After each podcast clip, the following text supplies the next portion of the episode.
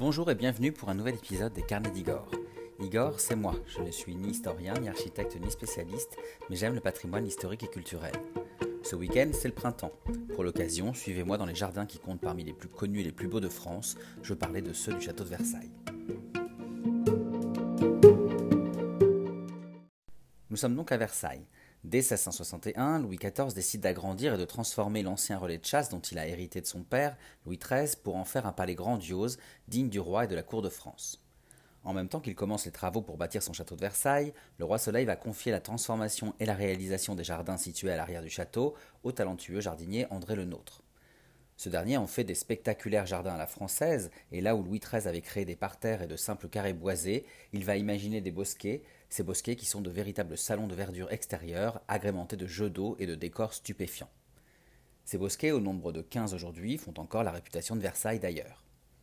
En réalité, pour le roi Soleil, la beauté des jardins est aussi importante que celle du palais, puisqu'il s'agit ici de montrer également la grandeur du pouvoir royal. D'ailleurs, comme vous pouvez, euh, comme vous le savez. D'ailleurs, comme vous le savez peut-être, Louis XIV avait édicté un parcours de visite précis pour découvrir de manière optimale la magnificence de ces jardins, un guide de visite écrit de la main du roi et titré Manière de montrer les jardins de Versailles, qui est toujours disponible aux éditions Artlis et dans les librairies du château. Mais alors, au-delà de cet itinéraire choisi, au cœur des allées et bosquets, est-ce que vous connaissez ce qu'on appelle le point de vue du roi? Eh bien, c'est justement l'objet de l'anecdote de cette semaine. Qu'appelle-t-on le point de vue du roi dans les jardins de Versailles?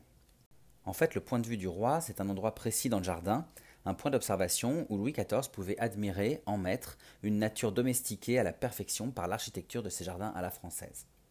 Situé en contrebas du bassin de la Tonne et en haut de l'allée royale, cette allée royale qui mène au bassin d'Apollon et au Grand Canal, le point de vue du roi permet aux visiteurs d'observer, d'un seul coup d'œil, les principales diagonales qui mènent aux différents bosquets, mais aussi et surtout de visualiser clairement les quatre bassins des quatre saisons qui ponctuent les allées du jardin.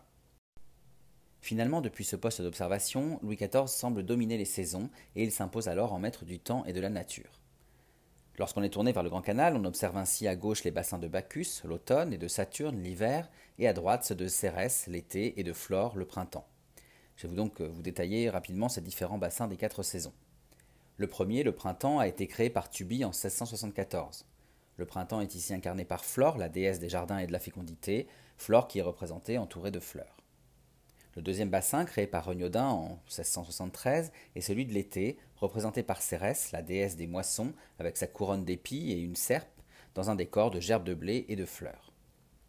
Le troisième bassin, créé par les frères Marcy en 1674, est l'automne.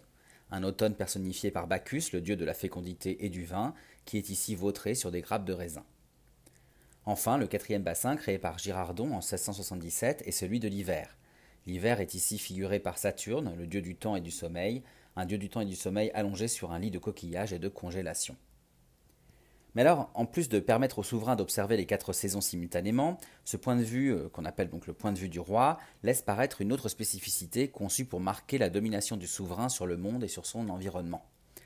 En effet, on remarque que les saisons chaudes, printemps et été, se trouvent au nord, tandis que les saisons froides, automne et hiver, se situent dans les parterres sud, ce qui n'est pas finalement logique. Eh bien en fait ce n'est pas dû au hasard. Il s'agit en fait de montrer encore une fois qu'ici, le roi décide et contrôle de tout, et qu'il est au-dessus des lois de la nature.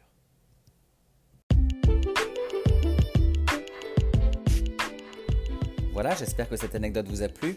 Pensez à vous positionner sur le point de vue du roi la prochaine fois que vous visiterez Versailles. Peu de visiteurs le connaissent, mais c'est un bon poste d'observation de ces magnifiques jardins, et puis vous pourrez entrer quelques instants dans la peau du célèbre roi Soleil.